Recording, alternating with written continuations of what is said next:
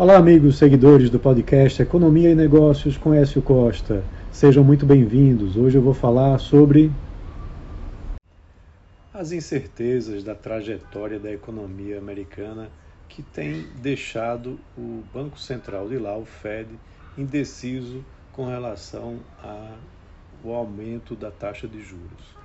O Banco Central tem admitido dificuldades em fazer diagnóstico sobre a economia americana diante de uma forte volatilidade dos indicadores, segundo a ata né, do FONC, que é o Comitê de Mercado Aberto, lá do Banco Central dos Estados Unidos.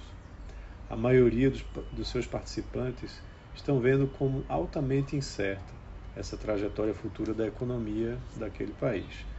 É, no encontro de setembro, os juros americanos foram mantidos entre 5,25% e 5,5%, que é o maior patamar em 23 anos. Mais 12 dos 19 membros do comitê indicaram a necessidade de retomada do ciclo do aperto para mais um ajuste até o final do ano. Só que o documento que foi divulgado diz que as incertezas vêm das dificuldades em estimar o estado dos mercados financeiros né, potenciais choques no preço, preço do petróleo e o impacto também de greves sindicais. O Fed observou volatilidade nos indicadores econômicos, que traz bastante dificuldade para uma avaliação precisa da economia. Esse conjunto de fatores, segundo a ata, foi um motivo para que o comitê adotasse uma postura mais cautelosa sobre a extensão da política de aperto monetário. Né. Ou seja, por um lado, os participantes notaram que a força das commodities e do mercado imobiliário podem levar a uma inflação mais alta nos Estados Unidos, mas por outro reconheceram que uma desaceleração do crescimento global e as recentes greves dos Estados Unidos podem é, diminuir o ritmo de avanço da economia e dos empregos.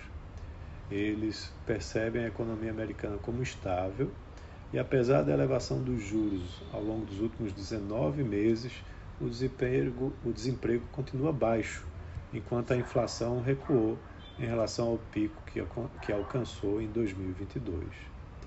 Então, isso é importante porque você vai ter ainda mais uma reunião no dia entre os dias 31 de outubro e 1 de novembro, onde ah, muito provavelmente as taxas devem ser mantidas nesse mesmo patamar.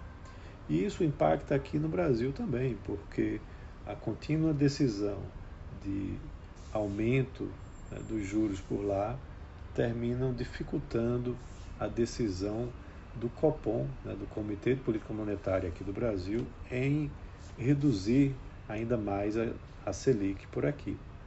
Apesar da gente ter tido o IPCA com dados uh, com elevação abaixo do esperado pelo mercado, o que ajuda bastante para que o Comitê de Política Monetária brasileiro possa reduzir os juros.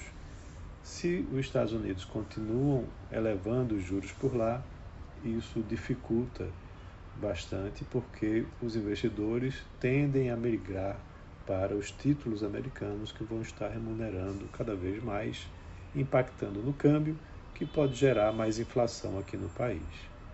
Então é isso. Um abraço a todos e até a próxima.